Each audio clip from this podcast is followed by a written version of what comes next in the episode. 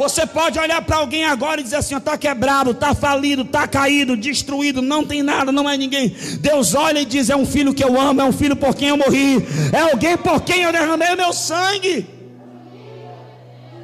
Oh meu Deus! Ele derrama o sangue, querido. Eu vou te falar uma coisa. A Bíblia diz em Romanos 8, versículo 5: Deus prova o seu amor para conosco, quando deu o seu filho para morrer por nós, sendo nós ainda pecadores.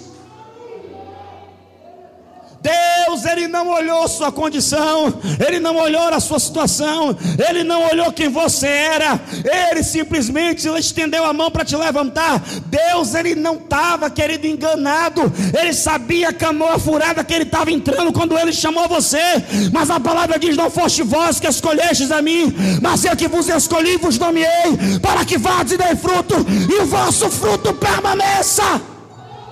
Não. Não, ele não buscava pessoas perfeitas. Não, ele não buscava pessoas que fossem ah, inerrantes. Não, não, não. Ele buscou gente problemática, gente difícil.